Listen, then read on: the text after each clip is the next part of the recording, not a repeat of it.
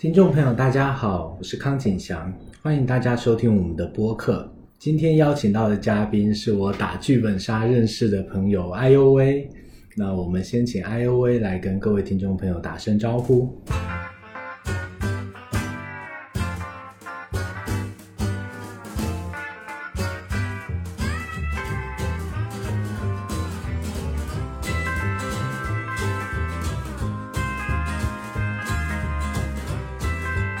Hello，大家好，我是 AUA，然后我是从事医疗和教育行业的一位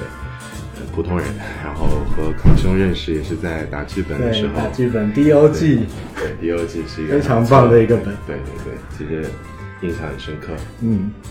对啊，我们那时候打剧本认识了，然后打完之后还去吃了个饭，有几个人吃了饭聊一聊，然后发现对彼此都蛮有兴趣的，臭味相就投那，种友情的兴趣。是 是是，所以，所以后来又再约了一下，然后也邀请他来上播客节目。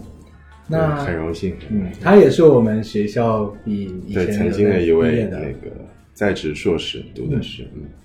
那那时候在我们学校的感觉怎么样？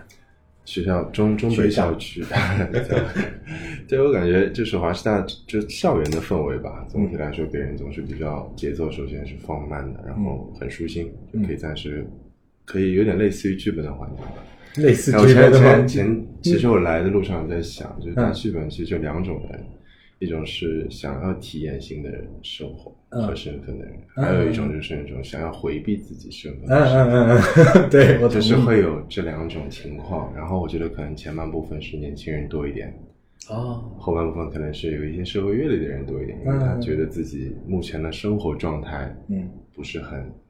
没那么精彩，或者说他想要去去换一种生活状态去体验一下，也是算是一种乌托邦啊，回避风港的感觉，对精神的避风港的感觉。剧本杀其实还我们喜欢玩的人会觉得挺神奇的。嗯，你这个就是大半天的时间，然后你完全沉浸入一个另一个故事，而且我觉得很难得的是，周围有一群跟你一样的人，也是沉浸在这个故事里的，他们是会回应你的，他们不会觉得就是就很可笑，大家就都是投入的，这很难的。而且我觉得就是，就算在工作中，嗯，也不会周围的人都陪你一起投入做一件事情，是不是？对啊就这件事情，其实本身所有人都投入做一件事情，嗯也是很吸引人的。对就是说你会心里很舒服。对，然后因为我我做的是医疗行业嘛，嗯曾经我也发过一个对朋友圈，那哦。具体做什么我就那个，然后我朋友圈的话，我有说过一句，我就说，白天我是见识到很多来治疗身体上创伤的人。嗯，说晚上有很多就来治治疗精神上创伤的人，因为嗯我发现不少打情感本的，就专注去打情感本，去追求一种流泪状态的人，嗯。其实他本身是一种排毒，所以他很希望自己对他会想要去就是排除自己不良的情绪，嗯但这个情绪的原出口不是你的生活，而是别人的生活，这样不会让你体验太差，你会觉得哦哎，对。哦，对对对，我觉得这是一种心理状态的转变，因为可能你自己本身的痛苦难以抒发，嗯但是你去借借由去体验、专注体验别人生活，你会觉得，嗯。哎，他的痛苦抒发出来之后，你会改观到自己的生活状态上，嗯可能会好一点。嗯对，所以那天我有感而发，发了一个这样的朋友圈。嗯因为白天我觉得医疗行业里面本身近几年本身也是状态大家都不是很好嘛，那。嗯治疗啊什么的，身体上创伤啊什么都很多。白天我看到很多，就会觉得晚上看剧本就会有这种感触。嗯，对，哭泣有个作用，就是它可以调和我们的认知，还有我们的情绪。可是我们明明知道是这样，可是我们情绪上过不去，哭泣可以很好的把两者整合起来。那借由哭泣别人的哭故事，这个负担又更轻了。是，我是对就有这种体悟。对嗯对对对对。嗯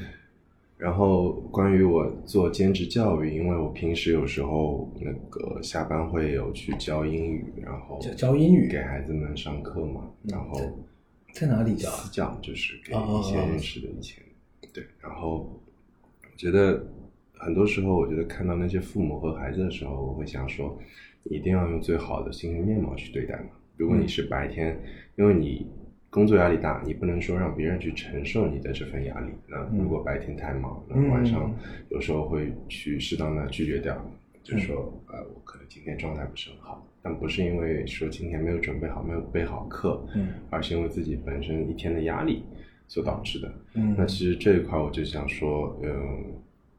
自从工作之后，有一个心态上、心境上的一个工作嗯。方面的一个一些自我调节的方法。之前有跟你聊过，嗯就是在工作和学习环境上，嗯。去去做做一个自我调节的时候，嗯。就是除了剧本之外，嗯然后我觉得之前我们还有聊过关于一个心理委屈感的一个、嗯一个体悟，嗯就是说我觉得工作中，因为无论是换一个工作环境也好，还是说我新进入一个就是刚毕业，我转换从一个学生到一个社会人的一个心理转变，其实是很大的一个冲击。嗯就我觉得可以比喻上类似于文化冲击这种感觉了，嗯就去去国外那种感觉。那去新的环境里面，其实不少年轻的职工是会，就是也是可能委屈到要流泪的那种感觉吧。因为我之前有看过一个综艺，嗯就是这种职场新人怎么怎么样，然后其实他本身是努力的想要表现自己，然后或者说想要去付出，嗯。想要让周围人能够接受自己，去融入一个新的环境，但是很多时候是很难做到的，因为学生和社会人的身份转变对一个学生来说其实还蛮难的。你自己最感到委屈的时候，还记得是哪一段时期吗？就是我刚我刚进第一家医院的时候，嗯然后那时候只是嗯做一些很基础事务性工作，嗯然后远远脱离于自己的专业。我相信很多刚毕业的学生都有这种感觉，就是嗯壮志凌云，然后学了一手本事，然后其实实际上过去可能就是做一些很基础、很基础的事情，但、嗯但现在回过头来，其实是必要的。那当时可能不觉得，当时觉得，哎，我为什么过来是要整理这么多东西，或者说，哎，我当时很委屈的第一件事情就是林老师拿出了一本其他医院的一个院志，还是一份材料，大概有三四百页，他叫我复印。然后我就我我不清楚他是不是，我心里第一反应是他在为难我，嗯。这是很很正常的一个体悟。然后我当时就觉得很委屈，就委屈到、啊这个嗯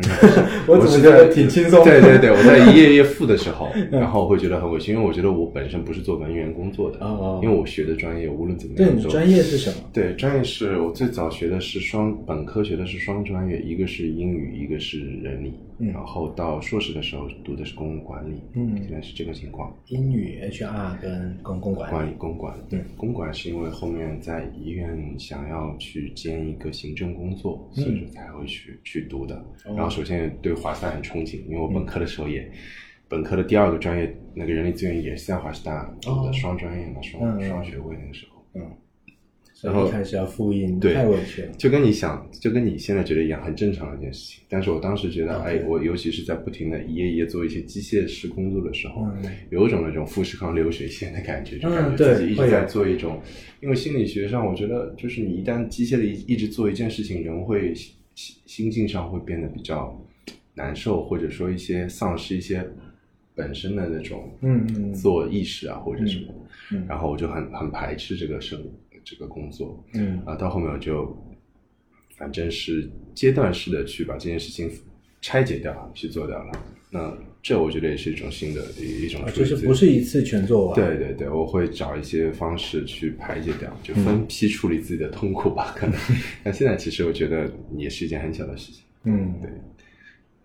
有时候我以前听过一句话，好像说，就大家真的一开始都是壮志凌云，甚至面试的时候也是如此要求，所以叫做什么面试造航母，对对什么什么上班拧螺丝。对，就其实真的是拧螺丝，嗯而且拧螺丝的人是必要的。你一定是进入这个流水线之后，对肯定是要一开始先要做一些熟悉整体工作的事情。然后后来我才意识到，去复印这本东西本身，嗯我去了解整本这本院制也好，这本规章制度也好，是嗯对我自己本身是有帮助的。嗯因为我自己如果说连整个医院的一个体系，或者说各个职能科室之间，就是你刚刚说的流水线里面，你不把螺丝拧好，你不知道整个那个滚轴是怎么运转的，嗯对吧？你一开始就想去做滚轴，但是你根本不知道该挂在哪里，那都是很可笑的一件事情。我突然想到，我以前是第一正式开始领薪水上班的第一个工作，我做法官助理，嗯，然后是跟一个刑事庭的法官，那个法官真的对我很好，哎，他给我的工作很少，就量比较少，嗯对，可是我的一个，而且不太用动脑。可是我的一个重重要工作就是，她是一个女性的法官，所以她要我把所有的卷宗全部复印一份，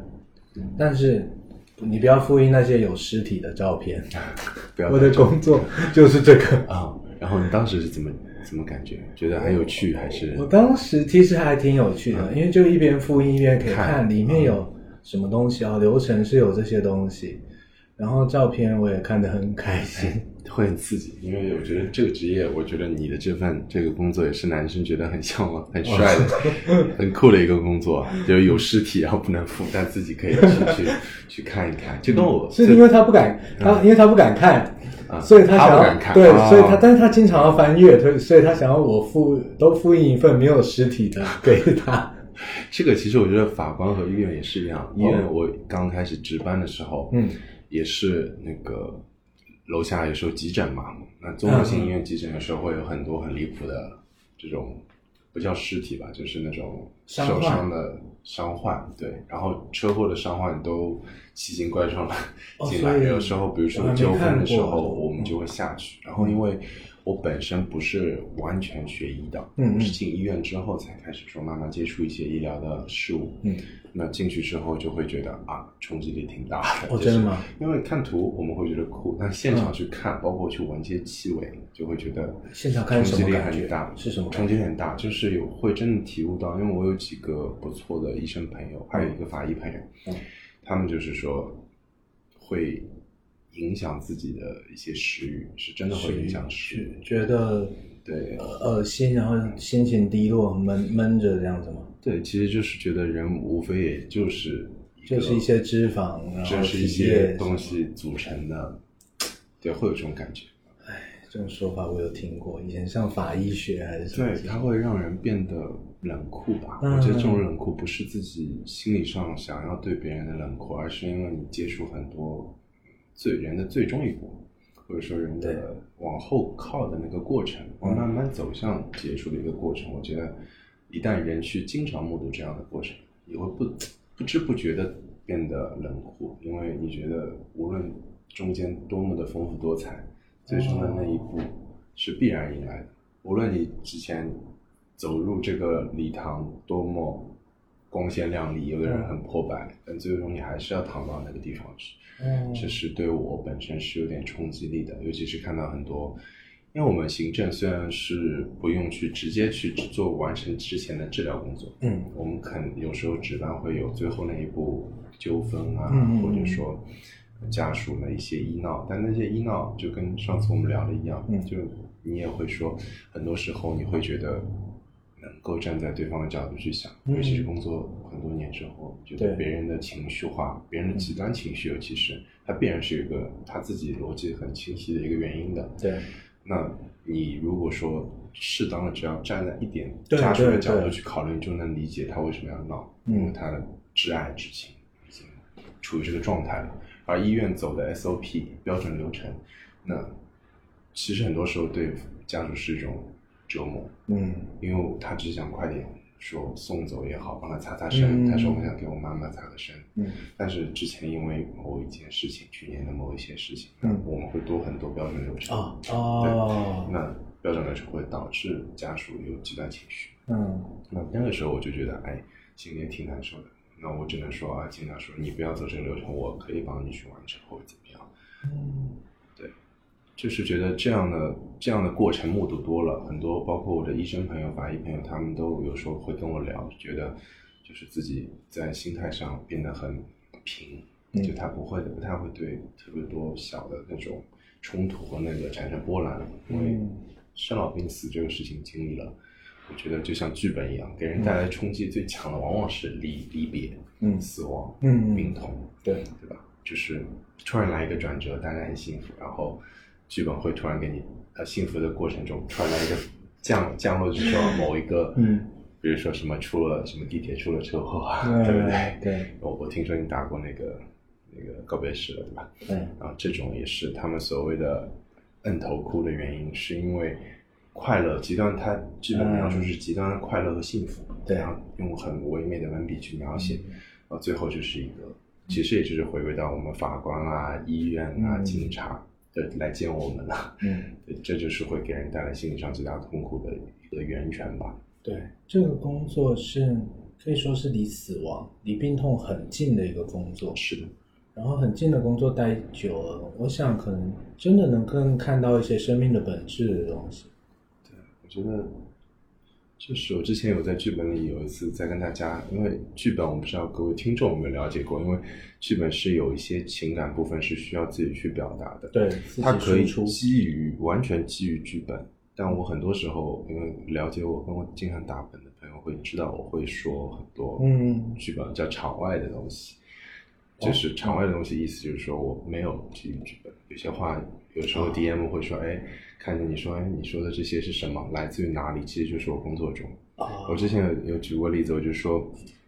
其实大家如果说在那种上下班高峰的，嗯，早高峰的电、嗯。电梯里面，电梯里如果说比较拥挤，其实人会比较焦躁，就你会经常发现有些人关门的那个键会重复的去按，对对，或者说那个就皱着眉头去反复的去按，或者说看到有人挤进来会很焦虑。嗯但其实，在医院的时候，你很特别是在住院部的或者这种急诊部的电梯很少，就是会很少出现这种焦躁情绪。啊，为当然，其实很多时候就是推着病人的家属也好，病人本身想去看病也好，很多时候他不会去抱怨这个电梯多慢，哪怕很挤，哪怕非常挤，但是他在整个住院的那个过程中，我觉得这是一个很很有趣的现象，就是明明是一个急诊的状态了，但是很多病人本身嘛，家属可能是着急，但病人本身，我有时候去看，他就是可能是一种恐惧感吧，就他不太希望去过早的去面对自己的，去去住入病院也好，或者说去想要怎么样也好，只要是上楼的，下楼可能会有点就出院的快乐啊或者怎么样，但是上楼去去做检测、去做入住手续的时候，大家其实节奏是不快的。嗯哪怕电梯真的说很拥挤，或者说去去等在某个地方很多人的时候，其实抱怨声不多。我觉得这和平时我们上下班的有点嗯有点区别。这当然，这这个这个只是我一个客观上去去偶尔去采集的几个嗯抽样，就算是个抽样调查吧。然后我会我会觉得很有趣，对因为我觉得因为医院包括说平时上下班这两个环境，其实照理说都应该是一个比较节奏快的一个状态，对吧？但是我觉得医院的人在某些特定环境下，他会想要去回避或者说放慢自己的节奏。对那这种回避感其实是是能理解的，因为我们在对巨大的信息落差，其实我们每个人去医院的时候，哪怕我自己，我虽然在医院工作，但其实专业并不是医院的某一个特定的病种。嗯那无论你去某个哪个医院去看哪一个优势病种，因为各个医院不是有很多，比如说这个人看哪里看哪里，嗯。就是会有自己的那个名声在这里嘛。对。那去看的时候，其实你自己都会因为巨大的信息落差会有恐恐慌感，就这种恐慌感是无论你从事不从事医疗行业都会有的。你你的意思就是是。类似于说我是病人，然后我生病已经很不开心了，我确实就是呃想到住院，想到去门诊，我都是没有那么急。对急什么呢？就反正就不是一件好事。对，不是一件好事对。我其实哪怕要面对，我也希望嗯稍微调整一下再去。对，然后我面对的又是一群权威，对，我自己在权威还有在病痛面前，我都是几乎可以说没有渺小的话语权。渺小的，对，嗯，就是所以这种感觉本身也让人很有有会有点会比较紧张或者是畏缩的感觉。恐惧感。嗯对，我们之前因为也有聊过就是恐惧感的事情嘛。嗯那恐惧感其实我觉得我最早其实是一个胆子不大的人。是吗其实我最近呃有玩一个新的本，然后它里面就、就嗯恐怖本跳过是它有个立意，嗯它立意是说就是女生在世俗的眼光中就会被贴上标签。嗯就我之前有听康兄之前有采访过关于女女性主义这方面、关于标签的这些东西。嗯那标签，他觉得女性就应该是瘦的、美的、优雅的，嗯然后男的就应该是勇敢的、嗯向上的、积极的。那这个本的意思就是，这些其实给男女本身是有很大的压力的，嗯是不是？就是无论是性别主义也好，还是说对一个男生勇气的要求，嗯然后这对我自己本身是切身也之前有过，因为我其实小时候就是个很胆小的人，哦然后我是因为我妈妈妈很怕狗，然后我小时候就是我妈妈一看到狗就把我抱起来，然后我永永远没有机会接触狗这种动物，哦会让我造成一种心理上的恐惧，我会觉得这个东西就是很恐怖的，哦因为我每次只要接近狗的时候，我妈就会把我啪抱起来要跑。嗯去逃跑，然后我说哦，这是这么恐怖的东西吗？嗯然后长大之后，我在大学谈第一个恋爱的女朋友，她很喜欢动物，哦我就那这个时候其实被动的就贴上了个标签，就是说，如果你会想象你女朋友发现你你的男朋友是怕狗的，一个男性在一个社会上，在大学的时候怕那么可爱的小狗，那 真的很显得很胆小，对不对？嗯就第一反应都会这样。然后其实我也不是想批判这个标签，只是说我当时有一个转变过程，之前我跟你说过，就是说一个强制的去去接触狗，但其实这种强制并不是我自己主观上的，嗯而是这就是在一些特定场景上，你不得不去面对。嗯然后他对你释放了善意，嗯他说：“哎，这只狗坐在你旁边，它想要吃你手上的肉的时候，你给它一块，它会对你真的是会露出微笑的。嗯那这一刻你会觉得，哦，原来这样东西没那么可怕。嗯然后这件事情其实给我将来一些就是面对新的恐惧感上是有是有很大的帮助的，包括说我去去训练自己的一些社交也好，嗯。进入大学的时候我会克服自己一些社交上的一些恐惧感，那不一定是对具体的物件，而是精神上的恐惧，说我没有办法在很多超过。几十个人或者规大规模的人面前嗯。自如的去、去讲话，这是一件很痛苦的事情。你说没有办法自如，是当时的时候你会怎么怎么有什么生理反应还是心理就？是紧张到没有办法流畅的表达自己已经深刻准备好的一些那会就是结结巴这样子，对，会结巴，然后会忘词。忘词。然后当时我进大学之前，是高中有过很多竞选活动，都会因为这种呃忘词也好、紧张也好，会去落选，会去哦失败。对，然后到大学的时候，因为我高考不是很成功，嗯。然后本身就是一种心理很大的落差，嗯嗯。那我就在想说，那干脆就像以前面对去克服狗类恐惧，嗯。我就干脆就去设那个现场去报名去演讲，反正都已经这样，是是是。什什么场合报名演讲？就是去参加各种学生会活动，啊？然后辩论赛也好，演讲也好，就是所有我能想到的，嗯哇这样只要是对，只要是跟人有就是 interaction 这种感觉，嗯我全部去报了。辩论一开始的辩论，因为很多学校有新生辩论会嘛，辩论赛我去参加，然后后来进了学生会之后，我去报名演讲，然后后面再去安排我去做主持，嗯包括到最后做那个整个学生会的一个会议，整个学期的一个总结发言。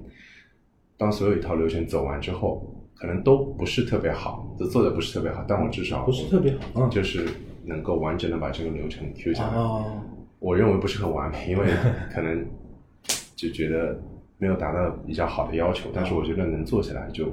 算是克服了之前类似于狗类恐惧的一样。我可能不能完全说还是跟别人一样去抱着狗狗怎么样，但是我能够把所有就是跟社交有关的大型公众场合上的社交，我都能够做下来。那真的在面对个人的时候，我觉得我有强大的能量能够支撑。嗯嗯嗯哪怕真的面对一个很一个场合很紧张，但是我觉得我已经面对过很多人了，就是心态上，我觉得已经面对过很多人了。嗯当我再去面对一个人的时候，对无论怎么样，我觉得至少我能坚持下来。嗯嗯嗯对，这种坚持，我觉得无论是紧张感还是恐惧感，都是需要的。嗯对，其实我本身还是一个比较害怕去表达太多自己内心东西的人，但我觉得只要有之前那些经历做支撑，你们说出来至少不会觉得太难看。对，你的经历就是以前小小狗恐惧小狗，或是恐惧人群，嗯在人群面前表现，但是发现是只要只要自己鼓起勇气是可以训练的，对，是可以克服的。这种经验很重要，好像我们就可以带着这个经验，然后其他的事情我也可以试试看。对，可以支撑自己走下去。对就工作也好，嗯因为工作是有很多挑战，嗯但这其实也是个标签。我们今天可能不说女性标签，我可以跟你说说一些我听到过的男性的标签。嗯嗯就男性就是要接受挑战，哦勇于面对挑战，哦对，或者说是勇者有些骑士，对，就是 knight 那种感觉，对吧？然后哪怕没有挑战，你要去创造，就是是吧？就是感觉哎，你这个男孩子怎么这个工作状态，或者说你这个男生怎么面到做到难题哦你就放弃啦？你怎么不去？就我在教育学教育学对教育学上有些家长说，哎，难题你怎么就放弃啦？你怎么不去试一试，努力一下，对不对？这也是对男性的一种。其实是一种标签，然后对，觉得对很也是很多孩子是有压力的，但可能就是在不断的基础教育到一定程度的时候，就是需要去用智商，对吧？说的比较直观一点，就是要去做智商的一个比拼的。那有时候努力是不能完全涵盖掉智商的，嗯对。然后他男生去面对挑战的时候，我觉得选择绕开也是一种选择，他不是说一定一定因为你是男孩子就一定要去克服掉。嗯但很多时候其实选一个其他选项未必是不好的。对，我觉得是这个道理。然后，特别是带着这些想法和工作经验上往前前进的时候，我觉得给我自己带来很多的帮助。嗯，对啊，现在看你讲话，我觉得有非常稳定的感觉，而且很流畅。我注意到你讲话那个有时候停顿或者是结巴的时候，都比我还少得多。不会不会，我我因为首先我正好回到这个状态，因为嗯其实之前打剧本，然后嗯我是从来不会跟别人出去吃饭的，因为这是一个、嗯一个怎么说呢？就是我觉得是一个呃，我打本的一个小原则吧，就是我不希望在剧本之外再去了解他们其他的事情，因为我觉得这些人物、这些跟我接触、专心在做一件事情的人，我不想去知道他们平时在做一些什么。嗯因为就会跳脱到我我们最早刚刚聊的打剧本的一些初衷，就是说我们其实对我来说是一种回避。嗯。我最早说了两种人，对，一种是体验，一种是回避。我应该是属于回避的。嗯。那回避型的人不希望说再去了解这些人，或者说去跟他们有一些太多的那个，其实这是一种精神负担。嗯。这是一种精神负担，因为你如果长期跟好朋友做同一件事情的时候，你不得不，这个不得不用的有点冷酷啊，嗯就是你不得不跟他产生互动，你不得不照顾他多了对多了去照顾他的心理感受，嗯因为你一旦同时跟某五个人，因为打本，我不知道。呃听众朋友有没有了解过剧本这个事儿啊？嗯因为打本一般都是六个人左右，嗯三男三女嘛。对，那如果说长期六个人做同一件事情，无论是不是剧本，嗯大家都会有一些凝聚力，有一个团体效应。对，而人其实本身是很希望加入某种团体对去做随波逐流的事情的，啊，乌合之众也不是，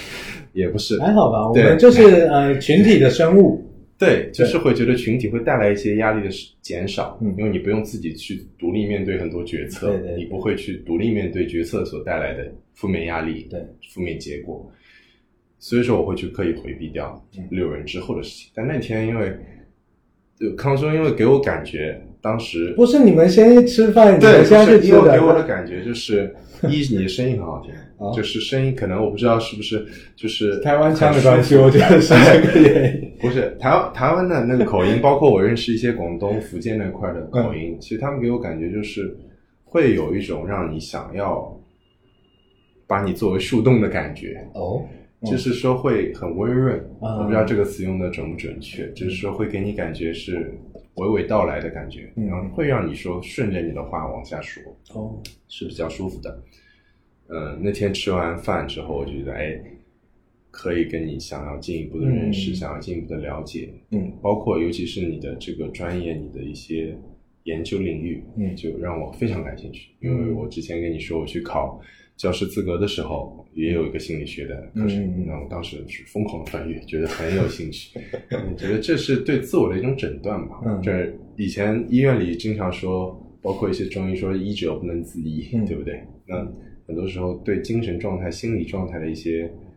引导，其实包括我现在做教育行业，我是觉得是很缺少的。嗯对孩子的心理状态，其实家长根本不关心。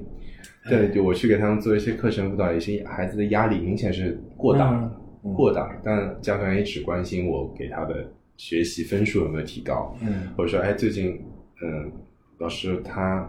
成绩有下降，但他不知道他家长有没有可能是他学习工作或者而不是工作了，在学校状态上有没有发生过什么什么情况？比如说有些学生悄悄跟我说，哎，他喜欢谁谁谁了。我觉得这种事情他不愿意跟家长说，是我们的家长的一个失败。嗯，真的是家长的一种失败，因为家长在他很多生活中状态中都没有关心过他的一些真正想要的或者说想要的了解的东西，他感兴趣的事情也好，他。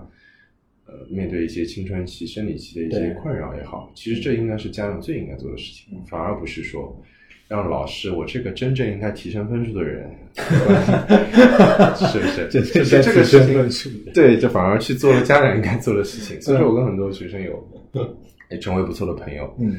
我觉得他们很多初中小学，包括因为我主要是群体还是初中和小学，我高中教不好，高中现在的整体英语水准已经很高了。哦，那。初中小学，其实你初中生，你会很惊讶于讶异于他们一些心理的整体的年龄，其实是接受了很高了。因为现在不像我们当时，就是现在的那个自媒体，嗯，已经发展的很快了，那信息接受度已经超出你需要的，是远远超出你本身需要的信息量了。就孩子们看了那么多。爆发式的信息之后，其实他很难去做处理。其实现在最重要的已经不像是以前去寻找信息，嗯，我们现在最重要是筛选，嗯，对，筛选之后处理，处理之后才是接收，而不是膨胀式的通通接收。那这一点其实对那个年龄段的家长来说是很难意识到的，嗯，他们很难，因为对他们来说，他们也没有经历过这样信息爆炸式的一个阶段，嗯。那他们也不知道孩子在经历什么，他们能做的只是说把你的 iPad 拿掉，拿 iPhone 收走，给你开一个青少年模式。但孩子们很聪明，所有青少年模式他们都能破解。嗯，我了解过，就是妈妈不让玩，但我一定能玩到，嗯，就一定能把你打游戏打到，嗯，对吧？但这种这种封闭去调框式给孩子加这些，其实是心理上的一些束缚，其实是没有意义的。他一定是需要引导的。对，就像。这水总要有个出处吧？你不给他流向正确的方向，万一流向错误的方向，其实对他整体整个一生都是有很很大的影响。嗯，对。我感觉到更多的还有一部分是家家长自己也没有经历过这种待遇。对，就是就说直白一点，家长自己成长的时候也没有被好好的对待啊，谁管他这么多？谁管你心里想什么？那自然就不会不会意识到，好像人他们的孩子也有这方面需要被对待的需求。对，我觉得孩子们其实更多的是希望像我们俩这样。嗯，如果父母和孩子能像我们这样，就真正的说让你畅所欲言，的对，或者说给你一种特定环境，说爸爸妈妈只是听。不会说再去评价你，对，会因为你现在说的这些话，我会给你带来一些负面的结果。孩子是需要这种支持的，对对对，因为就像我一开始不敢表达一样的，嗯、我的心理支持是我自己去获取的，是用一些大量的面对恐惧的这些实力，其实是一种痛苦的过程，嗯，没有正没有疏导的，是直面的那种痛苦的疗法，嗯，但我觉得孩子们如果真的家长能够给他，包括说在。恋爱观念上，嗯，在一些自我成长上，或者说在我们刚刚说的一些标签式的话上，能够给到一些建议，嗯，我觉得是很重要的。但后来我注意到，因为我我在工作中有碰到一些比较年轻的父母，就他们自己本身的状性状病也并不是很健康，或者说也 比较天真的，也压力很大，他会。回家，他别说引导了，他会把自己压力转嫁到啊孩子身上。然后有一次，我听到了我一个同事，前同事的，嗯，在电话里这样子批评孩子。挂了完了之后，我说：“我说你刚刚这个态度是不是因为我们这边啊压力很大，或者说我们现在在加班？”嗯，我觉得这件事情，我说有必要这样吗？然后他后来不说话，然后哎，然后很难受。我看到他看得出他表情很难受。其实。我一直说，你不要把你自己的一些失败经历、负面压力，回去给到一个什么都不懂的孩子身上，因为他孩子最初肯定是对父母都是有正向的期待的，嗯，但你每次回来给他的回馈都是你因为工作中带来的负面回馈，嗯，其实对孩子是不公平的，然后对整个家庭也是不健康的，对。然后我觉得从这件事情上又看出一个人其实他不仅仅是。自己一个人，他就是一个家庭，一一一个工作团体，对，一个朋友圈子，然后在对我个人来说，在慢慢看清，可能看的也不是很清啊，就是在慢慢了解到、构建出自己对这些团体意识的一些经验之后，我会比较不叫恐惧吧，就比较排斥说再去建立更多的关系，嗯。因为去构建一个新的关系会对我自己本人是有要求的，就是这种团体哦，会让我想要去构建好一点的环境。那这就回到我们上次聊到我在大学期间，嗯。呃，大学期间那个在宿舍的一些事情，嗯。刚刚聊过工作了嘛，嗯。我就说一下那个在学习环境，在学生身份的时候，嗯我当时最早也是刚进来进宿舍，大家来自五湖五湖四海，嗯。很多时候大学都是这样的嘛，一个小宿舍，然后有上海的，有呃有甘肃的，有安徽的，嗯然后可能上海有些不是本地的，有些是本地的，嗯，那大家都是有一些文化差异的，对，那在这种时候，很多宿舍有时候男孩子嘛，玩游戏的玩游戏，学习的学习。对那一旦一个宿舍里两种情况，大家都同彼此同化，嗯要么就大家一起玩游戏，嗯一个本来很爱学习的孩子，因为三个孩子 爱玩游戏被拉着，嗯会被肯定会被影响，对是必然会被影响。嗯然后如果你坚持做自己，其实是件正确的事情，你去学习，当然会显得格格不入，嗯他心理状态会变得不健康。就之前，嗯，内地有很多这种伤害宿舍内伤害的这些事件，对吧？那其实很多时候就是因为这种没有去正向的去处理这种关系。嗯然后我在了解到这样的情况之后，我会想要去去构建一个好的舒适的氛围。嗯然后之前有提有说，这种建立舒适环境的氛围，其实是一种自私的行为。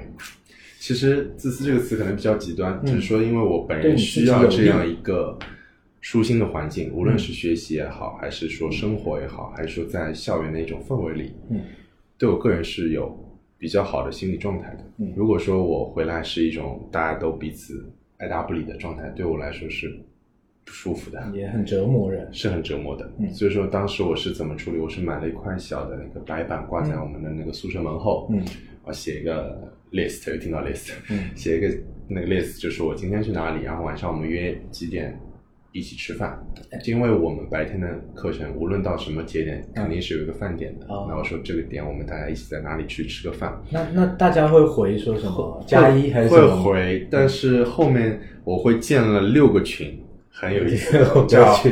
叫我们当时宿舍是二二七吧，应该没记错。然后我说我的群聊名字就是二二七宿舍关于洗澡问题的群聊，二哇。二，七宿舍关于嗯。周日去哪里的群聊，我建了好多个群，嗯。让大家觉得哎，我是在这个整个宿舍里，大家都是考虑进去的。嗯。然后包括我去去邀请这些事情，大家久而久之不需要建群了。就到就是会会问，哎，你什么时候下课？嗯那终于变成了一个可能我比较喜欢的环境。哦当然，我觉得这也不是我一个人的努力，嗯那自然是每个人都要有往这个方向去靠的，嗯才能够构建出这种比较舒服的一个团伙行为吧。我觉得算是一个团伙了。嗯，那当时因为我后面有凝聚起来。对，凝聚起来。嗯，而当时后面因为我我有做那个学校的一个团支书嘛，类似于学生会主席的一个位置。嗯呃，有一个隔壁宿舍的一个男孩子，他就来找我，他是在他是体育部的一个部长，嗯他很阳光的一个男孩子，给我感觉应该不会有这样的困扰。但是他有一次在和我打完篮球之后，嗯还说了，他说，哎，很羡慕你们宿舍这种，就是四人同行，一起去洗澡，然后一起去吃饭，然后整个宿舍凝聚力很强，他很羡慕。嗯他就有一次来问我，那我说，那你为什么会找到我呢？我说，我说，其实我觉得，就像我刚刚说的，无论某个团体也好，某一个小集体也好，它一定是所有人都想要去凝聚才会发生的这个事情。嗯然后那个男孩子就想寻求我的意见，嗯那我给的意见其实跟刚才差不多，也就是把刚刚那些事事情我讲给他听。对，然后他问了我一句，我相信这个问题很多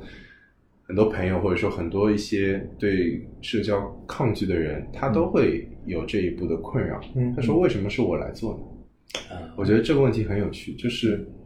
他会觉得我是很想融入某个团体，但是为什么是我来迈出这一步呢？嗯，很好的问题啊，其实这个时候就会带来一个我们常说的叫委屈感。对，这种委屈感其实我觉得很有趣，就是你其实是想要那个结果，嗯，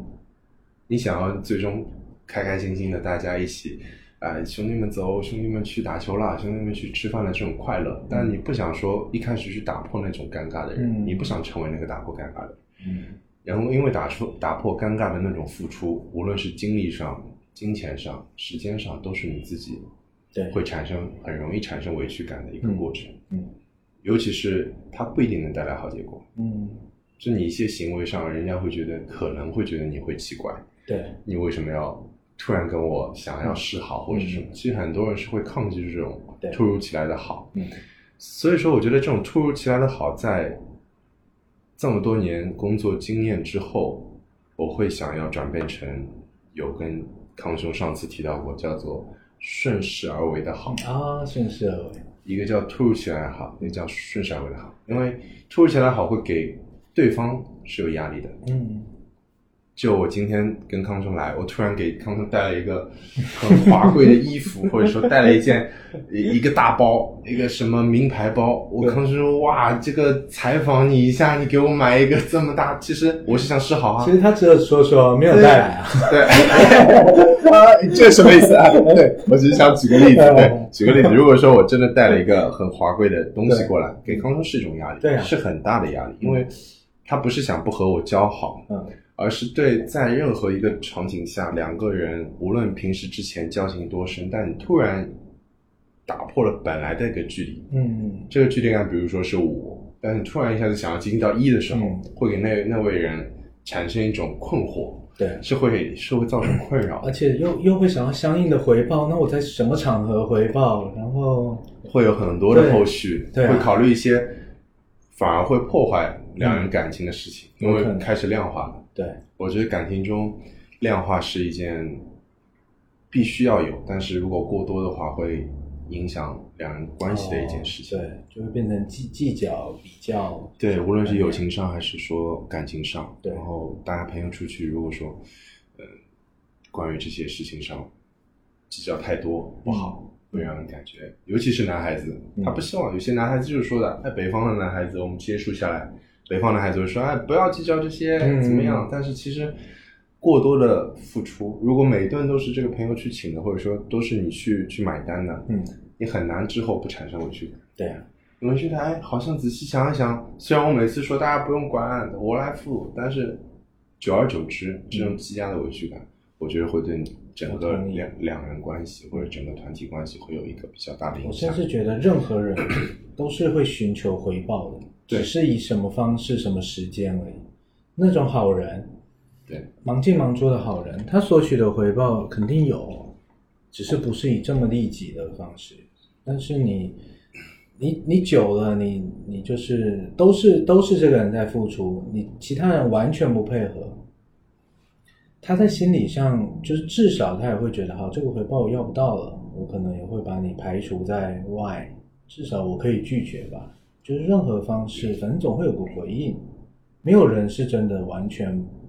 无私付出的，可能就是爸爸妈妈 这种，爸爸妈妈也会要求啊。对，爸爸妈妈也是说，对啊，对，会有会有这种期待吧？对啊父母的期待感其实也是一种要一种索取，嗯他就希望你变成一个理想中比较优秀的，或者说怎么样，哪怕他希望你变得健健康康的，也是他一种期待嘛。嗯然后我觉得，就包括刚刚康生说的，我觉得有一句话叫什么“念念不忘必有回响”，他甚至你不忘，他都希望回响，对不对？这句话这么网上流传很哎很久的一句话，对吧？很美的一句话，仔细想也很恐怖。他念念不忘，他还是要有回响，对是不是？本来念念不忘这个过程是不需要那个人回应的，对对对，但是你既然必有回响这句话接在后面，嗯其实对那个被不忘的人来说，也是一种很恐怖的负担。嗯，有道理。我是觉得这种期待、这种落差感，嗯不会有人希望是自己去填补的，嗯，肯定是希望我付出的对象去填补，对，所以说才会出现说为什么要顺势而为的好呢？因为顺势而为的好不会对别人造成压力。嗯我我顺便哎，今天我去哪里？工作中我去某个地方，比如说我去社保中心，嗯我去其他公司，嗯，你是不是有别的东西要带？对，别人这时候说，哎，我帮你带一下，一不会对别人造成很大的困扰，嗯。觉得哎，你本身就要去，你不是因为为我而去，嗯。这个初衷就先让它排除掉，对，然后再说啊，你顺便帮我带过去一个不重的文件或者一个不重的消息，嗯，带过去之后，你会帮助到别人，嗯。你会获得快乐，然后对别人来说是一个没有负担的嗯，善意。对，这样的话，我觉得对两人关系是最最舒服的，对。尤其是可能现在看起来来说，这个是在朋友之间，或者说在恋爱关系之中，都是这样的。然后恋爱关系之中，因为很难说没有刻意性，对恋爱关系是很刻意的一个行为。嗯，但是恋爱关系，我之前有总结一下，我觉得恋爱关系的话，女性和男性是有比较大的区别的，嗯尤其是在一些冲突矛盾上。嗯，那我之前谈恋爱的时候，有跟女生说，我说就是不要做那些小红书上啊、剧本里啊，或者说一些小说、综艺、要求呃双方电视剧里面那些很电影化、艺术化的那种事情，叫做自我牺牲。嗯。就是你在剧本里读到自我牺牲也好，在电视剧里看到自我牺牲，你会觉得很浪漫，嗯，会觉得哇，他为他做了那么多，但是你忘记你是站在一个观众的角度去看的。对，但你如果真的自己去站在一个男朋友面前、在女朋友面前，如果你在默默的自我牺牲，嗯，其实就回到我们刚刚说的，嗯。他是有会巨大的一个期待感，对，他会很希望有回报，嗯。或者他很希望兑现。嗯。那男女之间有一个不恰当的比喻，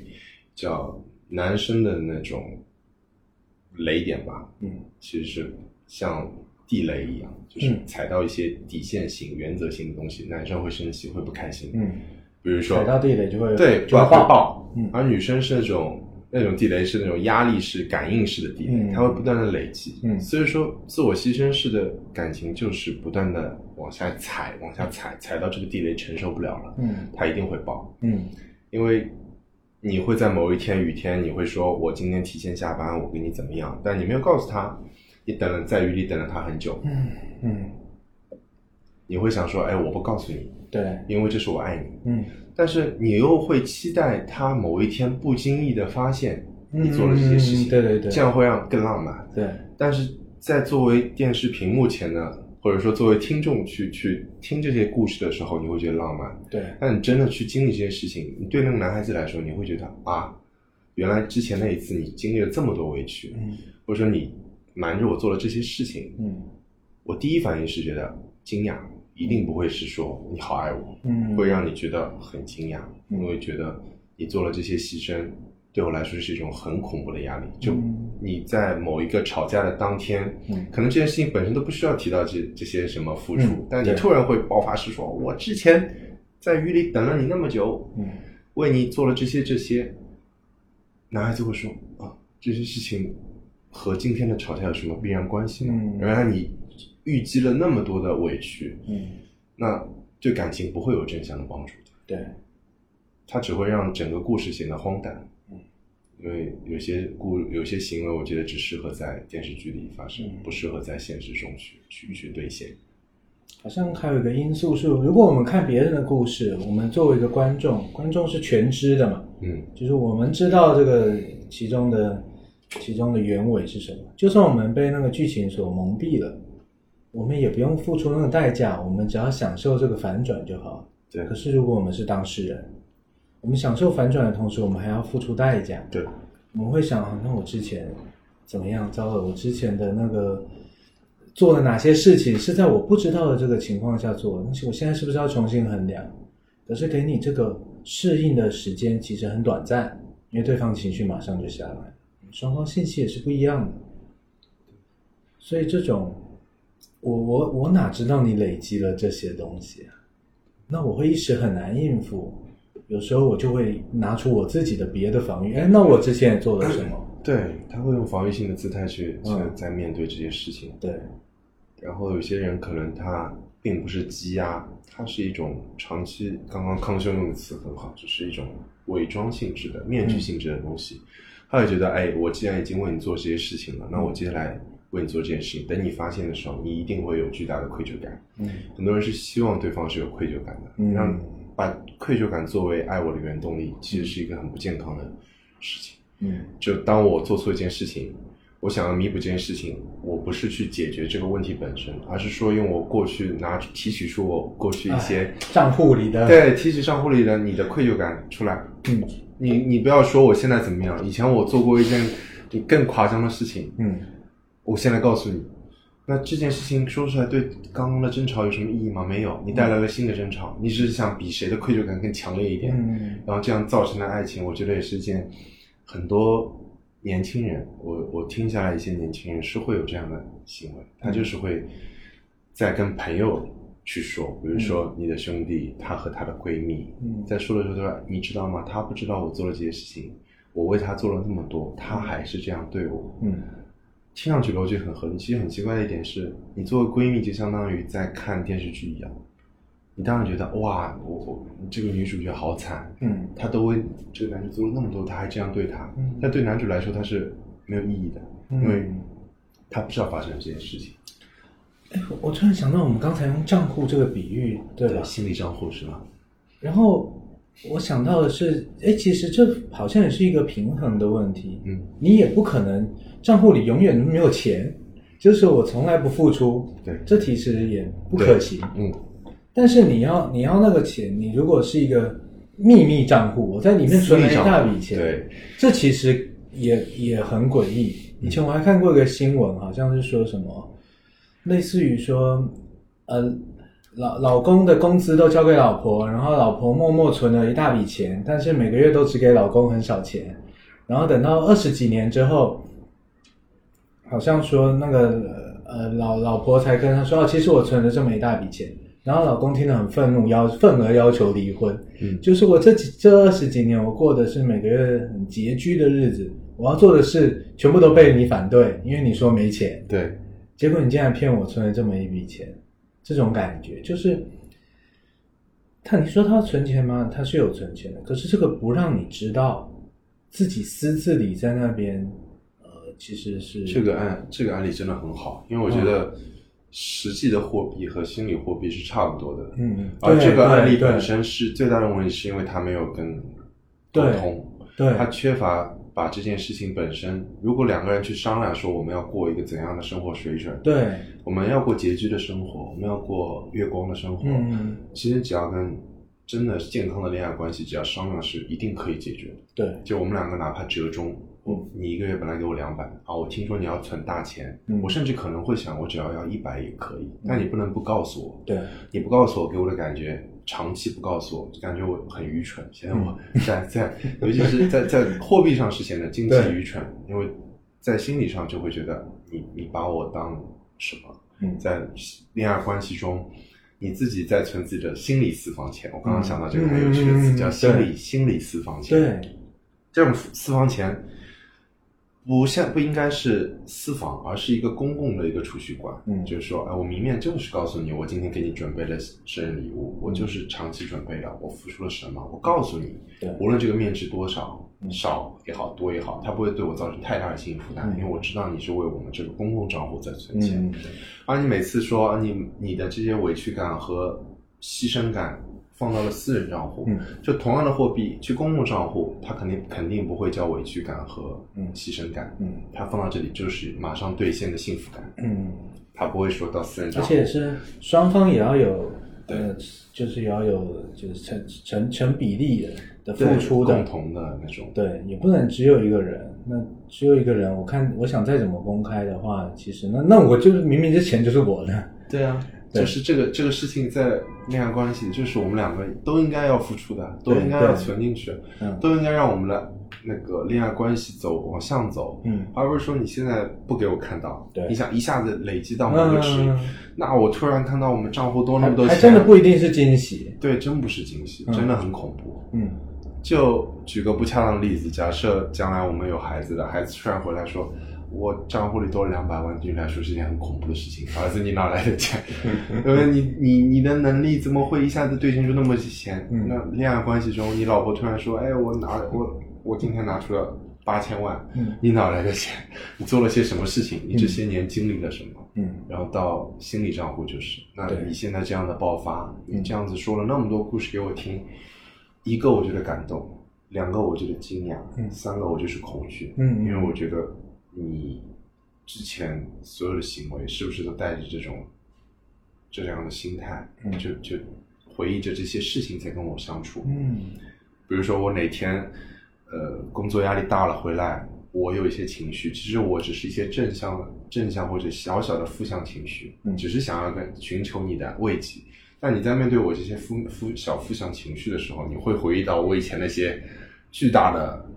你的那些巨大的委屈感，面对我一些小小的挫折感，会让我显得很很可笑。嗯然后你现在的爆发，你现在的情绪输出，会让对方压力很大。嗯嗯，所以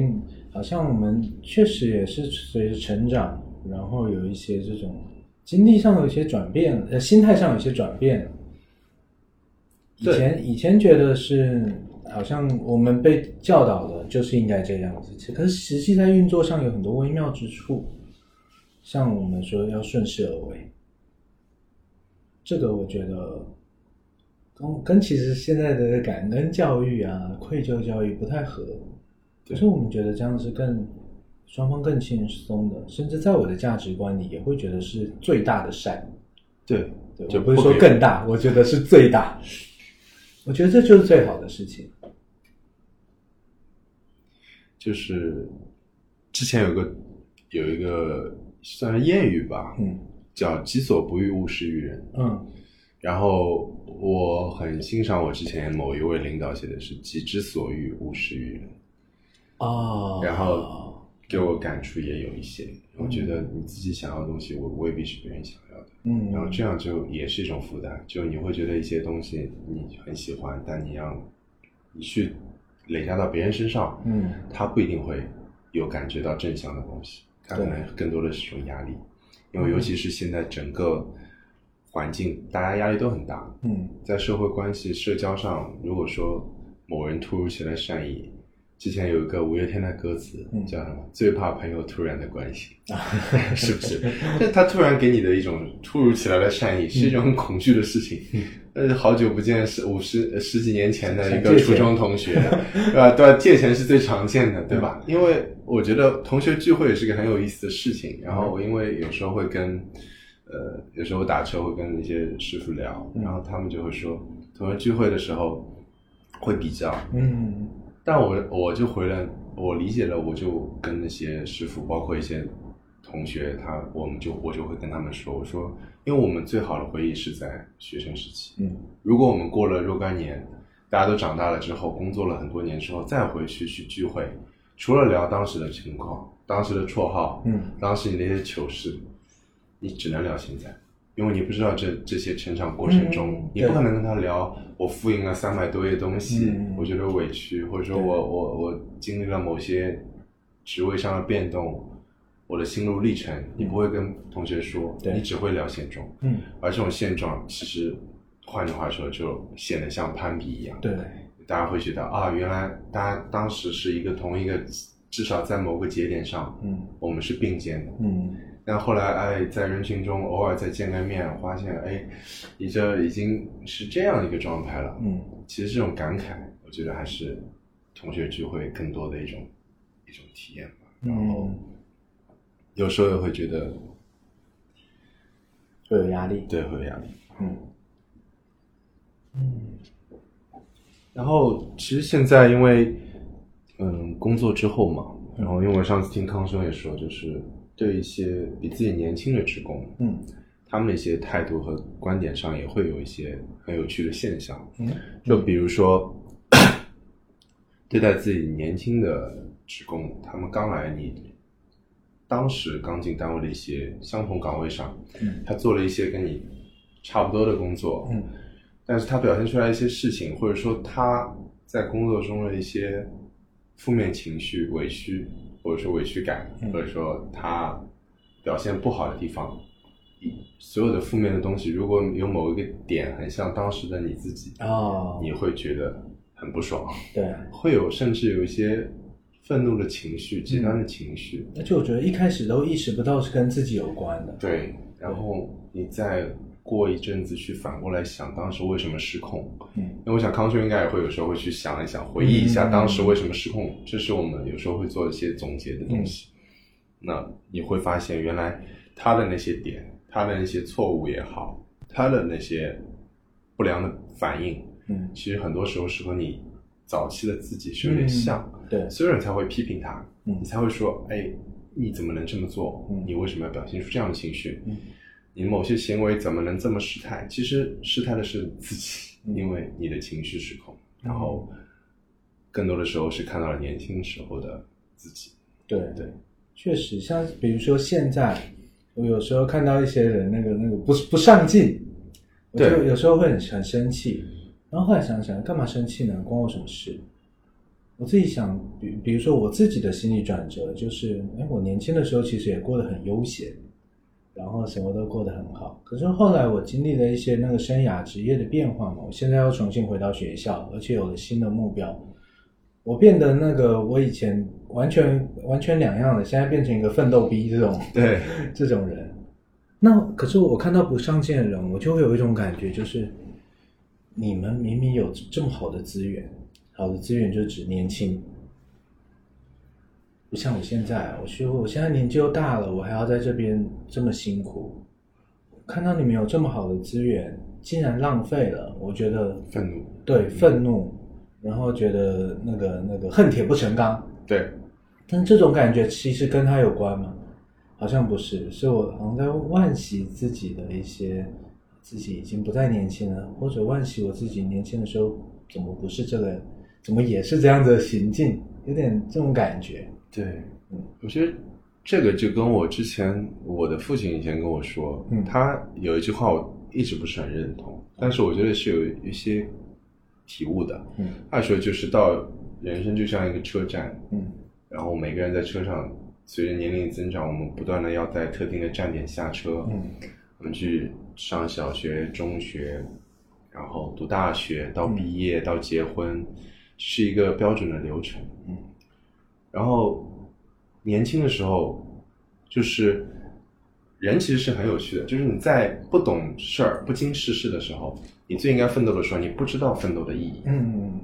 你在刚刚康生说的，就是年轻人他有精力，嗯他可以打六个小时篮球，回去还能背四个小时书，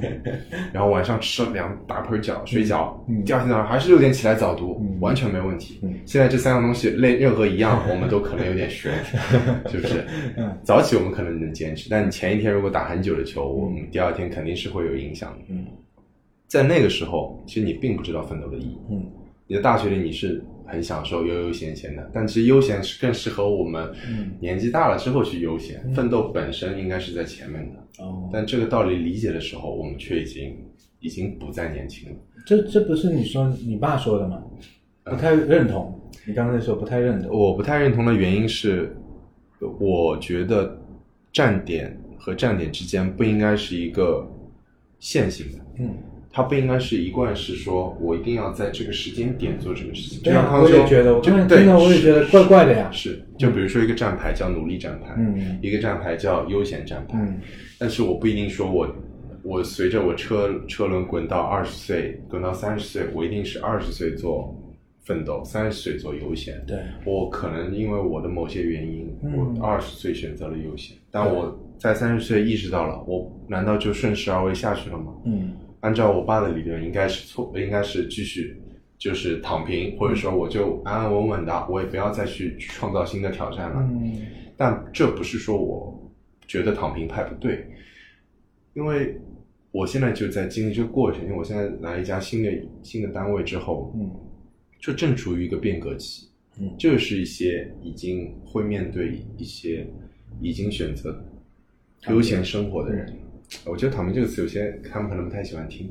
悠闲生选择选择悠闲生活啊，对我我自己能够理解，我上班很久了，有时候就不太喜欢变动。对，然后安安稳稳的，嗯然后他不是说跳出舒适舒适圈的问题，他是面对改变都会有点惶恐。嗯然后如果说这个单位本身在带来变革，他嗯每天都在，比如说我也在参与说发布很多新的条文，说嗯几十岁到几十岁一定要发布什么什么文章，写几篇 SCI，呃，有几篇课题，嗯。要局级课题，要 SCI，要那个分区 JCR 分区，要一区、二区。当这些条条框框一下子对那些人压过来之后，其实你是强迫他们在去去奋斗。对，但其实我觉得这对他们来说也未必是坏的，嗯。但是有点强迫人家，对，会不太舒服。嗯因为我觉得更多的是选择，你这个站点过去了，如果你像我们这样去选择回去再努力一下，嗯值得尊重。嗯，但你不能说，因为我们这个比比较，不能说每个人都都都应该去这样，样，或者说嗯成功是这种范本，也不是说每个人都要一定要这样。就我父亲常给我发文章，因为我父亲就是不太见面，但他喜欢给我发那种 长文，然后就会说平平淡淡就是真，什么不对，和和气气才会贵，嗯平平淡淡才是真。他对，然后会给我感觉就是老一辈的，因为可能到那个年纪，我们反过来又会再思考，就像。二十三十岁思考二十岁，你会觉得你二十岁应该奋斗，嗯所以你三十岁选择补上之前的奋斗，嗯不一定是补，就只是再次奋斗。嗯到四十岁可能会想，哎，我三十岁是没有的悠闲，我是不是四十岁要去享受这份悠闲，嗯也是可能的。对，但你不能说像有些地方他会强迫说你要把一些悠闲的人再扶起来，嗯。其实这不是他们的选择嘛。对啊，我甚至会觉得，如果纯以心理健康来说的话，一个人之所以会很急切要的东西，通常一个健康的人，那就是因为他稀缺。比如说，我们人会很什么时候会很想要喝水？当然就是很渴的时候。嗯反而不健康的人是，我明明不渴，可是我还是很想喝水，这可能就属于某一种焦虑或者某一种病态了。所以人本来就是这样的呀。年轻的时候我有大把的资源，或者是我现在生活条件也那么富足，又不是那个以前的社会了，那我当然想要悠闲点过日子。这其实是也可以说是一种健康的表现，对。但是这个呃，等那那你等到等到你觉得自己青春不在了，你会想要努力，可能也是一种健康的表现。只是这个我们承认这个健康的同时，是不是能够引导，或者是在看到稍微看远一点，延迟满足啊，或者是社会现实啊，在确保自己健康的前提下，同时也兼顾既要又要。我觉得，其实我现在我现在还挺挺赞成既要又要的。嗯就是当然既要又要，并不是说我都非得拿到手，但是就是尽量兼顾就好了，而不是完全舍弃一头，只拼另一头。我觉得通常这都是很有点病态的。对，我觉得极端化的索取，对，或极端化的放弃都是对对对，就是也不是所有的事情只有躺平和站起中间，对还可以仰卧起坐嘛。对，而且我想到了一个比较有趣的词，你在仰卧起坐过程中还能收获腹肌呢，对吧？就是很多时候，我觉得这又回到标签的话了，就是说。极端的自由是不可能的。我之前看“自由”这个词本身都是带条框的，嗯，对吧？它是一个条条框很很多的词，嗯然后你不会说一定要去迎合社社会上其他人的看法，然后你也不能完完全全的做自己，嗯这是一个怎么说呢？比较痛苦的地方吧。对我来说，个人我觉得是比较痛苦的地方，因为哦你完全不去看、不去在意别人的想法是不可能的。嗯。你虽然有时候劝别人的时候说不要太在意别人的想法，你简单的做自己就好，嗯。但是在劝击别人和真正自己做到和知道是有一个鸿沟在的，嗯。就是你很难确认你现在做的事情到底是为自己还是为了迎合别人心目中嗯。你应该达到的地方。嗯。就可能你就是有一个词，我之前跟康兄聊天的时候聊到，就是叫人设嘛。嗯嗯就这个词，其实我个人觉得是一个偏负面的词。嗯呃，现在很多说，哎，这个明星又在立人设啦，嗯嗯嗯他怎么样？对，它是比标签更大的一个词。嗯标签可能只是一张小时候玩的时候一个小乌龟贴在你背后的一个一些可以撕掉的东西，嗯或者说可以稍微努力一下就能撕掉的标签。嗯但是人设就像一个大的套子，就像以前欧式的那种刑具铁处女一样，把你嗯摁在这个里面，嗯狠狠的钉在里面，让别人觉得这个人打开之后就是这样的一个情况，嗯不会管里面的人受了多大的伤害。那很多时候对明星来说，我们可能不太了解，因因为他们可能的确也有做人生的情况，对不对？但是也不一定是他们个人行为，可能都是工作室的行为。但对我们自己工作中、生活中，如果说一些评论上说这个人在立人设，其实对这个人是一个很大的伤害。对，因为他可能举个例子，就像我的话，如果说我在大学时候刚刚描述的那些行为，很可能被人别人贴上标签，甚至说是人设，说他在刻意的想要立一个自己很好交往、嗯。很友善、对。很能 social 的一个状态，但其实这并不是我想要去做做好自己，这个有点而只是诛心之论。对，但是一旦说你被很多的人去贴上这样的标签之后，很容易就变成这种诅咒一样的东嗯西。嗯嗯，因为你可能只是像我一样在寻求环境的变化、改善，或者说我在追求某样东西，我不想伤害别人，嗯我只是想要追求这些东西而已。嗯但会别现在很多工作上不良的这种评论也好，我觉得不只是女性，有些人可能对女性这件事情也是个标签，觉得好像是女性的非议多一点，女性的这种相互之间的那种评价多一点，评议多一点，其实男女都有，嗯男女都有。然后这种评议到最后累加到某个特定的对象上，它不一定是人，它可能是某件事。嗯但如果一旦对人的话，就真的是一件诛心、嗯诛心的事情，嗯会让这个人心理上会很崩溃。嗯他会发现自己原来之前做那么多事情，给别人感觉全是虚伪的，嗯全是虚假的。而这个这样的面具或者说这样的一个牢笼套上去之后，他之后就很难再探出头来。嗯他做的所有的事情，对他来说已经是惯性了。嗯但你的惯性而为，被别人看成是就是刻意而为，嗯这样会让整个工作环境或者生活环境显得很荒诞，嗯也会让那些学生也好，在宿舍里真的就把自己关在牢笼里了。他不太会想要再跟别人交流了，因为他觉得我的交流在你们眼里也就是刻意的，对，也就是某种人设。然后我今天听到就哎，你看这个人又在怎么怎么样了，这种这种言论的开始，哦本身就是一种，我觉得像诅咒一样，嗯。就会很极端的伤害很多人。对你说这这个，而而且这个其实很不明显。当我们这样子评价别人的时候，可是就是就像我们心里的谈话，我觉得能够表现出一个最大的善意，就是就是不评价。不评价就是说我只了解你说为为什么这样讲，为什么这样做。哎，你你这做这样子想，真的是这个意思吗？跟你澄清，然后哦，你是这个意思，好，那就到此为止。那那你这样很好吗？也没有。这样不好吗？也没有。我不知道，就不评价，我只好奇、了解这样而已。这其实对，这其实是很难得的事情。我们日常生活很难不评价，但是在某一些，嗯，某一些时候可以少一点。只要少一点，那就是多一点，多一点善，别人就会多打开一点。其实这个说实在很简单，但是但是是日常生活要做到也不容易。对，因为我觉得，虽然我们得出结论说顺势而为的善意是最舒心的，嗯，但我们所有的行为不可能都是顺势而为，对，大部分的日常行为都是刻意的，嗯而这刻意并不是我们故意的。嗯就我今天刻意的坐出租车来也好，我刻意的提前早睡一点也好，嗯目的性也是为了今天早到，嗯为了更好的跟你交流。嗯但你说这种刻意是恶意的吗？肯定不是。嗯但是生生活中，如果说某些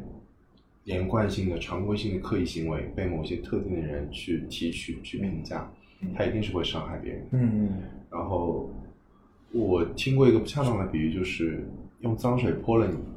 你擦了再干净，总是有点臭味在。哦，对，就是评论就是这个东西，就是说你善意的评论也好，恶意的评论也好，嗯。你香水喷多了，人家也会会腻，嗯味道会显得腻，会说，哎，这个人香水味怎么这么重？是不是有这种评论？哦对，去你办公室会觉得捧杀，对，然后也会听到说，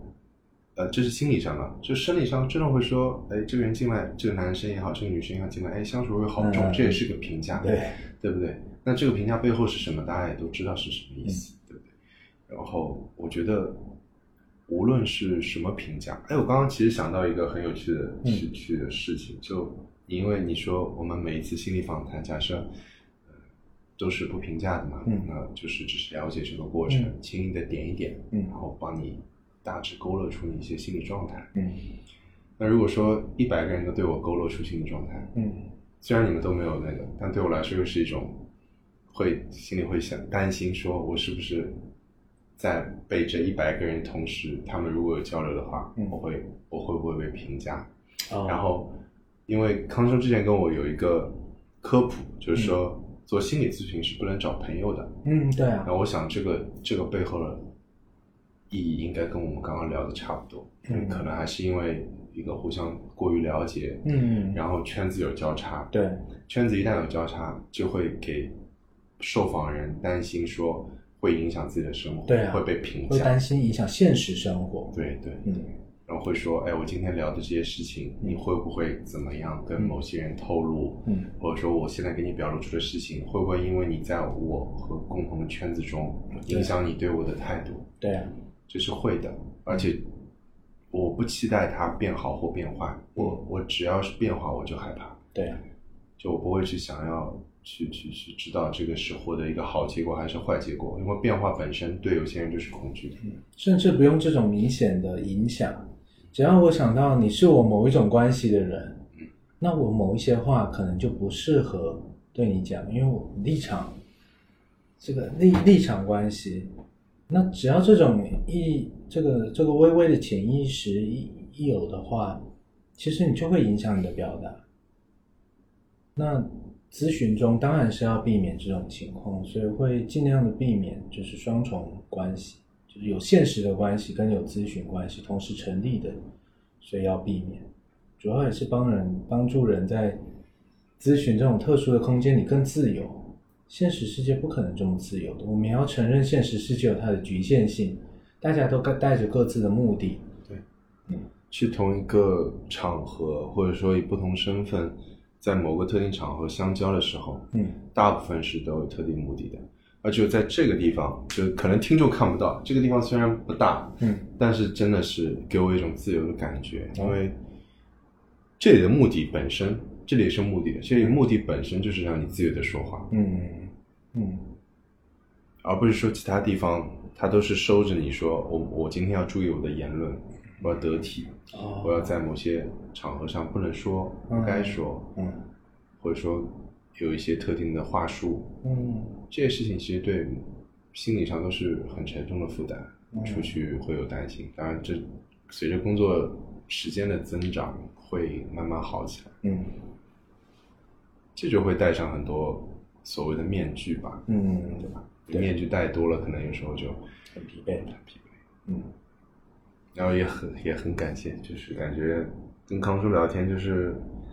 虽然说是访谈吧，但是我感觉很多时候是一种，也真的是一种心理咨询，嗯，会 什么？就会有一种 会有一种能够把自己话说出来的感觉，因为很多话其实你没有特定的场合去说，你脑子里可能会有想过，嗯但没有这样去去找特定的对象去说，嗯因为很多话你说不了，你不可能跟对象说，我觉得你是雷区，我觉得对吧？我不能说，我同事说，哎，我我觉得你你这个行为有点贴标签或者怎么样，嗯你只能在工作中用开玩笑的方式去表达，但这是我的一种选择。我会说，我去提醒同事，或者说我在表达观点的时候，我会相对选择比较幽默的一种方式吧，嗯这样呈现会别人接受度高一点。嗯这也是叫顺势而为的一种变种，嗯就是用比较有趣的方式去表达自己，嗯。可能别人不一定喜欢的观点，我觉得也也是一个小贴士吧，感觉。刚才你说到空间，我又想到我们一开始讲到的剧本，嗯。真的想到剧本，尤其情感本，嗯。其他的就机制我就不敢说。情感本还是一个很特殊的空间，我们在那里可以表达很多话，表达很多情感，说不定也会带入自己的一些感受，对呃委屈感啊，或者是愧疚线啊。我我这一生我没有愧疚的人嘛，嗯这些感受肯定跟我过去某些经验相连接的。嗯，那我在这个场合可以表达，而且我在表达其实是挺自由的。别人可能站在我对立面的，他会骂我，确实没错。但是轮到他的时间，他才能骂；轮到他输出的时候，他才能骂。对，我我在我这个输出，他至少他不不太能那个很很很很粗鲁的打断吧。嗯，这个时间是属于我的，DM 要我输出，而且我表达的，哎，也不是我呀，是我的角色啊，受评价的这个空间很小，其实还挺自由的，反而获得另一种自由。是，嗯，觉得就是你扮演另一个角色的时候，你可以适当的加一些自己的料，嗯可以可以说一些你心里想的并不是个故事，你在说自己的事儿，但别人听，因为别人的立场他不了解你，他只能固定于这个本里面的内容，他去评价你，然后。就是在别人议论的时候，其实很多时候在外面有时候说话也会被打断，但对。这一段就是属于你的。对对对，哪怕别人再想骂你，你也得必须得跟我说完。对。对，DM 也会再制止。对你再想骂，请你不要打断我，嗯对吧？你我必须要说完这些事情，嗯。然后被倾听是一种很很幸福的事情，对，被倾听是一种很幸福的事情。嗯。就无论我说的对与错、混乱与否、嗯。理性与否，嗯，而且很难得，因为其他人抱抱着要要要破解自己的剧本之谜，在认真就带着听你说话。对在认真听，无论我说的多么狗屎，对，就是会有被倾听的喜悦。对对。对对对，然后可能我说一些，人人家结束说，哎，你这个是本来也没写呀。对啊，就是我觉得这也是一个很幸福的时候，就是呃，首先在外面的你诉说的东西不一定是你想说，嗯，在外面倾听的人也不一定是你想说给他听的人，嗯甚至听的人都不一定想听你说的话。对哎，这个人怎么还在说？我要下班，我我想回去了，嗯或者说我这段交流可以结束。对那大部分工作场合很多时候都是这样，嗯也不能怪，因为大家工作上本身就是一个高高效、快节奏的时候。嗯到剧本的时候，就是本来我这段时间就是让我好好说，对啊，大家在认真做一件事情，嗯大家在认真听你说话，而且你知道他们在认真听你说话，这个心理状态对是一种很宝贵的财富对。就我明确知道现在康生在听我说话，嗯因为他在收录这个事情，嗯他在认真倾听我他在提取我的一些想法。嗯但外面我在认真表述的时候，不是所有人都会这样 想。对对对这屁话怎么这么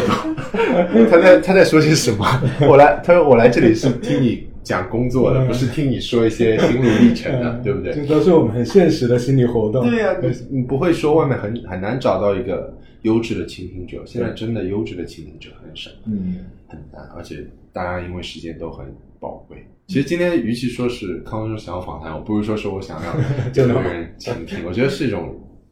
不荣幸这个概念可能负担太重，我觉得只是一种幸运吧，嗯就是打本儿的时候，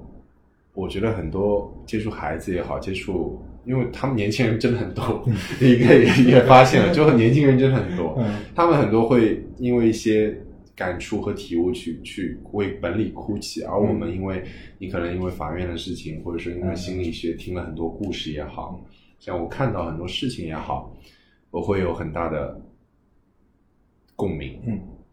呃，这种共鸣带来痛苦也好，快乐也好，然后我再去去讲给大家听。嗯有些孩子说：“哎，你这个故事讲的很好。”那其实这不是故事，就现实往往会比故事动人的多吧。嗯嗯而这种动人不是因为故事本身或者我的语言多么多么华丽，只是因为这件事情是真实发生的。嗯我能真的跟你讲清楚，嗯我能真的跟他讲一些年轻人因为没有经历过病痛，他没有牵着，就是我是经历过牵着自己呃长辈的手，嗯让感受到他从有温度到没温度这个过程。嗯然后我会跟他们说，灵魂真的是有重量的。然后有些孩子听了之后就说，这句话真的说痛我了。然后我说，其实是一件很很鸡皮疙瘩。就我说这其实是一件很平静的事情，嗯。因为之前有人做实验，就外国有个实验，我不知道你有哎呀没有看过，就我看过测灵魂重量的实验嘛那当时我们是当科普科普去注意的，但你真的说把一个嗯有生命力的一个爱过你的一只手握在那边，然后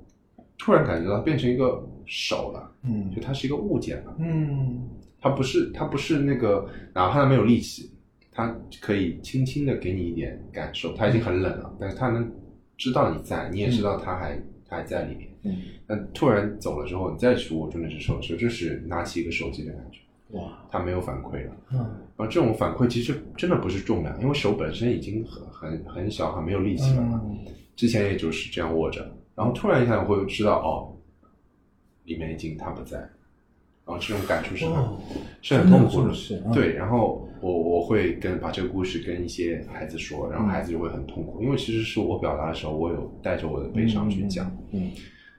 然后其实这种故事我不喜欢去烂大街的去说，嗯。也只有说是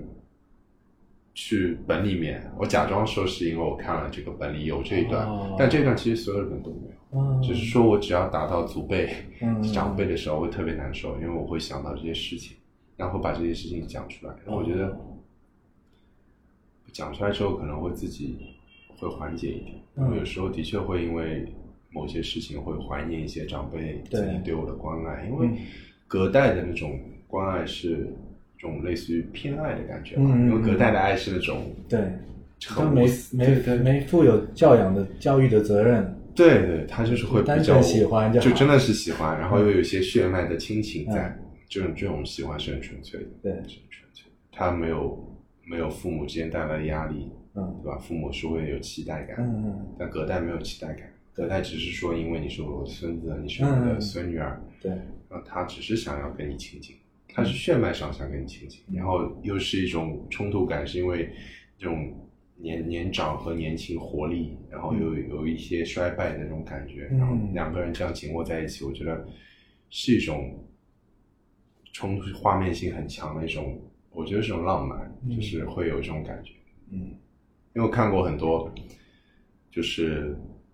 短视频嗯。这种年长的人去去在等那些年轻人过年回家那种视频，哦。我觉得这种等待也是一种这很感人的。是蛮感人的。对，而且我觉得有一个人在等待你是一件，也是一件很幸福，就被倾听、嗯。被等待、被坚持，我觉得对对某任何一个人来说都是一件极极大的浪漫。嗯我觉得不是幸福，是浪漫。嗯就你知道有一个人在坚定的选择你，嗯你知道有一个人在坚定的等待你，嗯都是一件很让你能够坚持做自己手里的事情的事。嗯，就你知道，无论你多委屈，你多怎么样，你你有个长者在守候你，嗯有个爱人在等待你，嗯对吧？我觉得这都是可以让你坚定走下去的信念。我突然觉得，人生不就是应该为这些时刻活着吗？对，就是那那短短的几面，对见见那么一面，或者说几面，然后去承受，嗯，见不到之后的痛苦，嗯，然后再坚定的走下去，嗯是就是要一定要经历的过程。对啊，就是你整，我不知道该怎么讲，但是就是因为有这些变化，有这些起伏，我们心情才会有波动。好像就是这些波动，然后有点像是我们活着的证明。我们不是像一个机械一样的在运转而已，而是有这些波动存在，然后然后体验很好，或者是体验不好。但是我后来回想起啊，我真庆幸我有这个体验。就我之前有听过一段话，我我有点忘记那段话是哪里来的了，但是他有评价说，一个人的情感还是生活，嗯。不应该是一个完美的水晶球，就水晶球很漂亮嘛，嗯。就可能里面有粉啊，有液体，然后这样流动流沙的这种水晶球，嗯。它不可能是表面很完美的，光直直的打进来，直接穿在你的脸上，嗯。它一定是在我们经历了这么多年的工作、生活、恋情，然后离别、相遇之后，它一定是千疮百孔，光打进来一定是散开的。嗯，这个生活，这样的水晶球才是一个很美的水晶球吧。嗯，我同意。嗯然后这种千疮百孔，就就是之前有一句还蛮，嗯，蛮大众蛮哦，在我来说看来蛮浪漫的话，就是，就是因为这个房间千疮百孔，阳光才能透进，透过那些，对吧？对我忘记原话怎么说了，对，就是光照进来的地方，对对对这大概是这句话。其实这句话其实还挺温暖，它其实就是把那个你的破败和伤害美化了。嗯你不要觉得你现在被伤害、被言论、被评价的时候，你觉得是委屈，你觉得很痛苦，但将来一定会透过这些痛苦，会有阳光照照到你身上。我觉得这句话的意义更多的是心理疗伤的感觉。嗯，对，我觉得我自己的理解还有一层意义是，如果我只有完美无缺，我才值得被爱的话，嗯这算是爱吗？或者说，如果我真的是有裂痕，有人爱着我的这个裂痕，好像那不是更酷吗？更酷。我说更爱，怎么会说更酷？对，因为因为我觉得完美本身也是一个人设，就完美本身也是我们刚刚聊的那个人设。对就如果说一个人被贴上完美标签，他是很可怜的，对，因为他不能犯错。嗯然后我之前有有看到过一个心理现象，还是某个是应该是一个心理现象，说一个人领导力在突然变亲和的时候，就这个领导很完美，嗯然后这个时候他和下属一定是有隔阂感的。嗯什么时候他能突然拉近这个隔阂感？嗯是他犯错的时候，哦是他犯了一个小错误的时候，嗯他会有人人的感觉，人味，人味，嗯。就神性在，就像有点像以前那种神学里面，神性在它有人性光辉的时候，嗯。它是最容易被信、被信仰。对，然后这说大了，但是在领导力的时候就是这样，哦就是一旦他表现出，我一定是看到我我啊我应该是在心理学概论上说到一句，如果说你这个领导者突然犯了一些不是原则性的小错误，嗯他会让下属觉得你更好亲近了，他会拉近你和下属之间的距离。所以说，其实这就是完美。我们刚刚说的完美人设，其实本身是一种组织的原因吧。嗯如果你不犯错，一直不犯错，那一定是不会让人家觉得你是一个好相处的人。嗯，谁会觉得站在一个完美无缺的人身边没有压力呢？对啊对吧？哦觉得自己是一无是处，对啊。但你一旦看到他哦，原来他也有难受的一面，他也会流泪，他也会为某些事情去去饮酒嗯或者怎么样的时候，他那一瞬间也会觉得啊，他原来是也是一个在某些方面跟我们相似的人。嗯无论是领导也好，朋友也好，是这样的。但如果说是维持某个别人给你的人设也好，自己想要做的人设也好，嗯就很难把这个壳子脱掉去，去相互交流。嗯，对，当个真实的人。真实的人，好啊，那我们今天聊到这里，最后还有没有什么想说的？嗯，啊，首先跟康兄说，然后再跟听众说。康兄，因为我觉得康兄是一个给我感觉很，当然这个感觉不是评价啊，嗯有感觉，嗯，正在奋斗中的一个人，嗯嗯然后也在对自己提一些高要求。嗯哦，对，这个都会被你看出来。对，因为因为我跟康兄第一次听，我是听到他他对我的一句话说了一个一个一个不算评价的一一句话吧，给我印象很深，也是我想要继续和他交流的原因，是因为他说，呃，你提了一个很好的问题，然后我突然发现原来嗯有个人是在倾听我的，嗯那我很乐意说有一个愿意倾听我的人，我和他做交流。嗯。还有一方面，我觉得他是有在认真生活的一个人。嗯。因为其实包括剧本本身也是的，剧本本身很多人是不认真去游玩的，嗯是会发生这样的情况。嗯有时候我在想，你连这样的一件事情都不认真做，那可能很多事情做不好。那康州是剧本本身、生活本身和别人交流本身是感觉得出那那种认真感的。嗯就是对待生活和游玩的时候都认真的人，他一定是对自己要求很高的。嗯，他在工作中或者什么，他会对自己要求很高。他不是在想过，对，就是他不是在做人设，他是真的有在认真生活的人。哦就像我一开始刚开始介绍说，我是一个普通人，嗯我以前有个签名叫“我是一个认真生活的普通人”，嗯我觉得这就已经很足够了。嗯然后我觉得康生应该也是在认真的生活，嗯然后我也希望他能以后真的做到他想要做到的事儿。那如果没有做到也不要紧，我觉得 就像刚刚说的，做做仰卧起坐也不错，嗯有时候躺一躺也是会更好的发力嘛。这确实就是日常。然后我我也想反馈一下我对你的感觉。嗯我觉得大部分打剧本人都有比较浮的感觉，比较浮是说，也不一定说这个人就是不不沉稳或是不怎么样，而是本来玩剧本它就是一个玩的过程，大家就是不会太把自己的现实生活带进来。你你在剧本里表达确实有稍微一稍微一点点认真的感觉，但是这还好，我觉得这还在那个容许范围内。但是在打完剧本之后，有稍微稍微感觉出来，你是很想把大家再拉起来，一起一起交流，还是一起什么的？之之前我没有太明白这个，但是今天讲到这个凝聚，好像凝聚一个寝室的感觉，有一点这种感觉。但是更多的，那但当时今当时还没感受到这个，当时只是感觉到，我觉得这个人是有心的。说来我们也建了个群，对吧？对是我拉的群，对，没有没有约过他们。对，但是我觉得是一个好的开始的。对，然后我觉得这个人是有心的，有心去想要亲近其他人，在现实生活。然后我当时就感觉就是，因为我很欣赏人是有心的，有心做这种事情，所以只要有心，我通常就会觉得，我不知道该怎么讲，站在我自己的心理过程是，我会想要给奖励还是给什么，就是我不我不是那么忍心看到一个人他的有心就完全被忽视，嗯，对我觉得总是希望会有一一些反馈，我会有这样子一个心情在，因为可能我自己，我觉得我以前很多时候我也是个有心人，我也不希望我的这种是完全被忽视的，对就是我们会有一种期待感，但是我觉得这种期待是正常的。对啊，就是因为我我是希望获得就是别人的善意的，没有人是不希望获得别人的善意的。然后，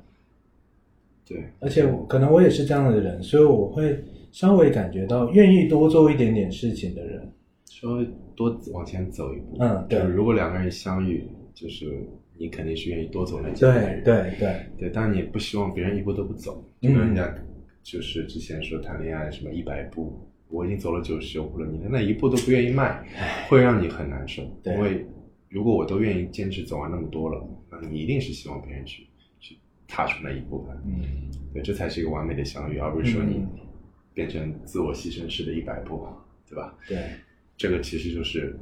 没有意义的。对，嗯，好，你还有什么要对听众？哦，对，让大家，反正我觉得也是随意的一些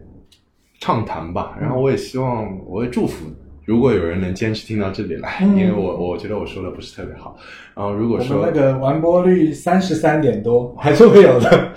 就是如果有听众愿意静下心来听到现在的话，我希望也算是祝福吧。希望你能平静的遇到自己的善意，嗯，然后不带任何目的的善意，我觉得对你生活是很浪漫的一件事情。嗯，对，也希望遇到能够重视你付出的那位人，嗯，希望大家能够快乐的生活下去。好，那我们今天节目到这里。我们录制节目的当天是端午节，在这边也祝哎呦喂还有听众朋友端午安康。端午安康，嗯，那我们下一期节目再见，拜拜拜